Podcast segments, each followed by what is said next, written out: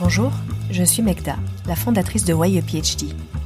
A le podcast qui donne la parole aux chercheuses et aux chercheurs qui évoluent dans la sphère universitaire ou de manière indépendante. Parce qu'il y a autant de chercheuses et de chercheurs que de manières de faire de la recherche, j'ai voulu aller à leur rencontre. À travers chaque épisode, ces passionnés vous raconteront les processus qui les ont menés sur cette voie, les thématiques qui les habitent, mais également leur cheminement, parfois traversé de joie, doutes et remises en question. J'espère que cela vous inspirera et veillera votre curiosité. Bonne écoute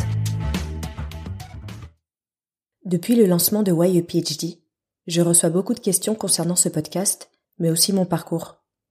Pour ce dixième épisode, j'ai donc souhaité revenir sur la genèse du projet.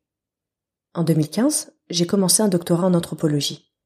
Comme beaucoup de personnes qui se lancent dans un parcours doctoral, je traversais ce qu'on appelle la solitude du doctorant. Je travaillais de manière autonome, mais avec très peu de supervision. En 2017, je décide de m'inscrire en parallèle à un master en études sur le genre afin d'avancer sur mon sujet.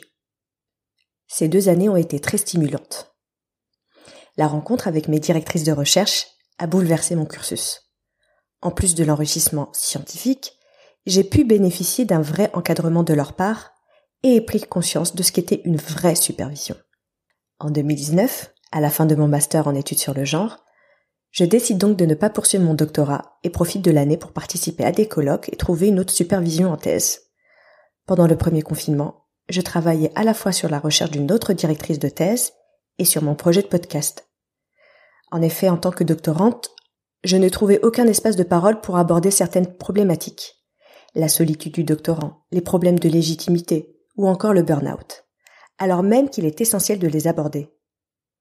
Je trouvais également que les parcours de chercheuses et chercheurs n'étaient pas assez valorisés. À la fin du premier confinement, j'ai décidé de mettre en pause mon projet de doctorat et de m'investir sur mon projet de podcast. Ma vision de faire de la recherche avait évolué entre-temps, au même titre que moi j'avais évolué. Aujourd'hui, même si je n'ai pas renoncé définitivement au doctorat, j'ai décidé de poursuivre mon chemin de manière indépendante. Dans ce podcast, j'ai souhaité tisser un espace inclusif pour partager la diversité des parcours dans la recherche et montrer qu'il n'y avait pas qu'un chemin, mais plusieurs, et qu'on pouvait mener sa recherche à sa manière. On peut vouloir évoluer dans la sphère universitaire, puis décider de la quitter pour travailler dans le secteur privé, ou encore mener sa recherche de manière indépendante, sans dépendre d'un laboratoire ou d'une institution.